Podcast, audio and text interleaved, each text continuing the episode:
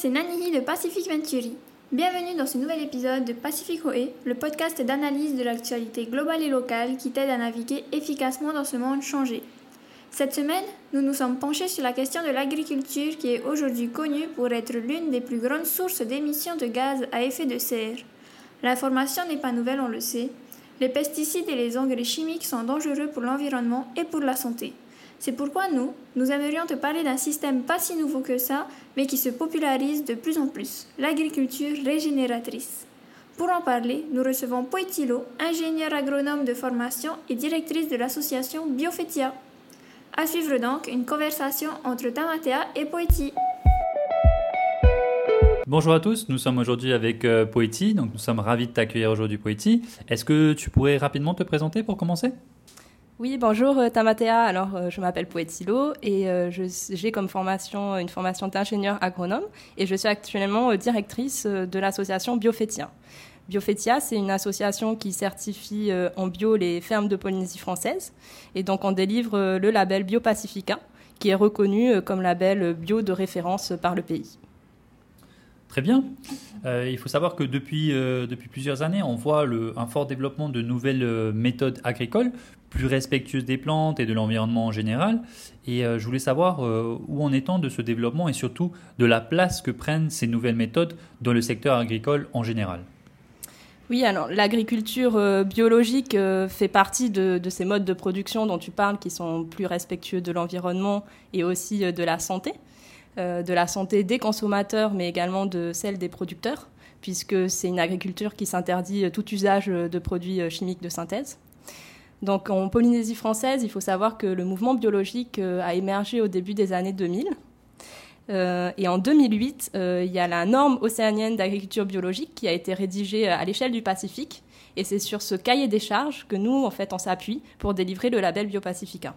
Et c'est donc une norme qui est reconnue par le pays. Ensuite, euh, trois années plus tard, en 2011, euh, la Polynésie française a rédigé euh, sa première loi de pays concernant l'agriculture biologique, qui vient encadrer et protéger le terme bio. Donc, par exemple, tu ne peux pas dire que tes produits sont bio si tu n'as pas de certificat. Voilà, parce qu'il y a vraiment une norme avec des, règles strictes à respecter.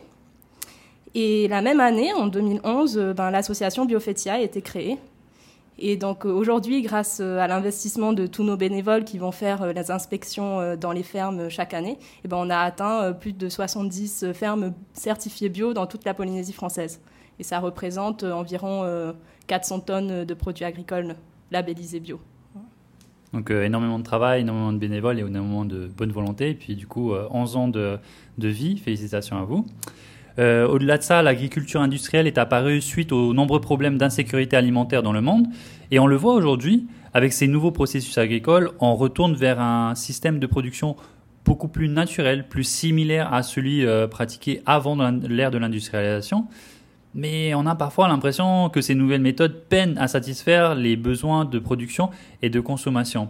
Du coup, on peut se poser la question, ben, ne doit-on pas justement craindre euh, de ces nouvelles agricultures qu'elles favorisent l'accroissement des insécurités alimentaires? Alors, si, ta question c'est est-ce que l'agriculture biologique peut nourrir le monde euh, aujourd'hui, euh, la réponse est oui. Et d'ailleurs, il y a plusieurs études qui le prouvent. Par contre, euh, ce que ça va impliquer, c'est qu'il va falloir qu'on adapte nos modes de consommation. Euh, parce que tout simplement, ben, il va falloir manger moins de viande, euh, plus de végétaux et aussi lutter contre le gaspillage alimentaire.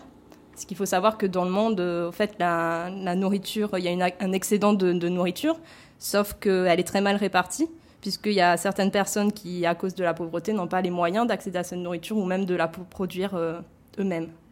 Et donc, euh, l'agriculture biologique, c'est une solution euh, ben, parce qu'elle va permettre de nourrir la population de façon durable et aussi elle peut être pratiquée dans, tous les pays.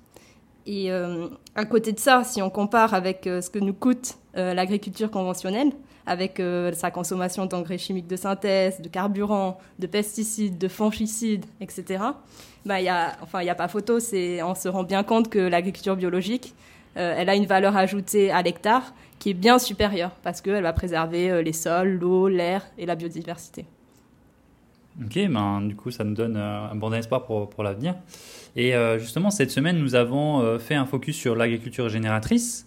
Mais il y a également une tendance qui se crée envers l'hydroponie ou encore l'aquaponie, des innovations agricoles qui se détachent complètement de toute relation avec la terre. Et face à cette diversité de techniques, comment garantir leur conformité et quel est le rôle des labels pour structurer ces nouveaux secteurs? Il faut savoir qu'un des principes euh, fondamentaux de l'agriculture biologique, c'est le lien au sol.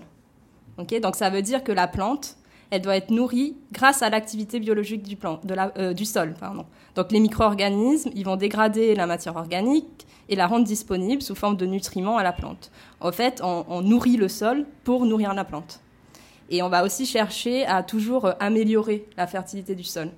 Et dans le cas des systèmes de production dont tu parles, comme euh, l'hydroponie, et eh ben là, on perd, euh, on perd vraiment tout cet aspect, puisque les plantes, on pourrait dire, elles sont comme sous perfusion.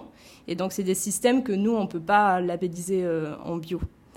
Et donc, le, principe du lien au sol est très important dans l'agriculture biologique et aussi par rapport à l'élevage où euh, pour les animaux, enfin, on a obligation euh, à ce qu'ils aient accès à un parcours euh, extérieur voilà, pendant toute la durée de, de leur vie.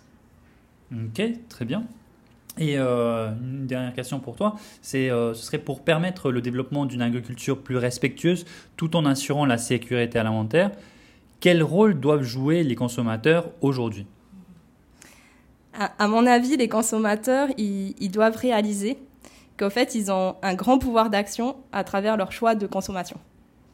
Euh, est-ce que je préfère acheter euh, une pomme ou une orange qui vient des États-Unis, donc qui a parcouru euh, des kilomètres, qui a utilisé du carbone, qui a émis du CO2 pour arriver jusqu'en Polynésie française, qui a été cultivée avec des pesticides?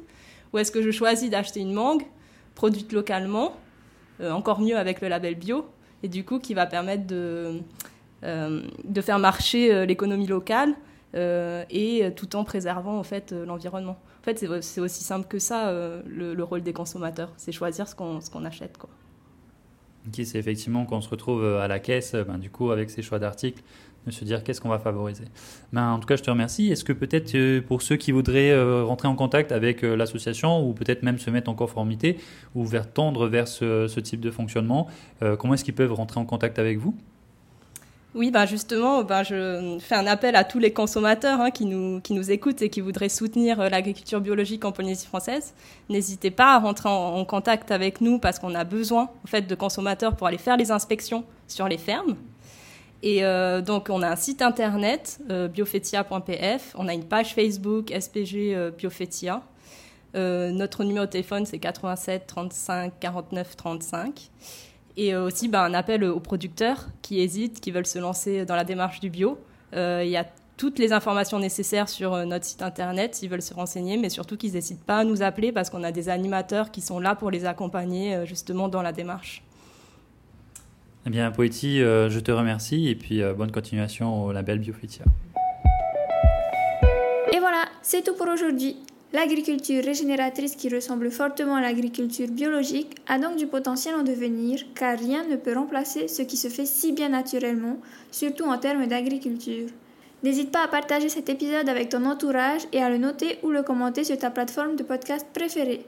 Si tu veux en savoir plus sur la situation de l'agriculture régénératrice, n'hésite pas à aller voir la newsletter et sur ce thème. Tu peux la retrouver sur notre site internet pacificventuri.com et tu peux également t'y inscrire pour ne jamais manquer un numéro. À la semaine prochaine pour un nouvel épisode, un nouveau thème. Prends bien soin de toi. Nana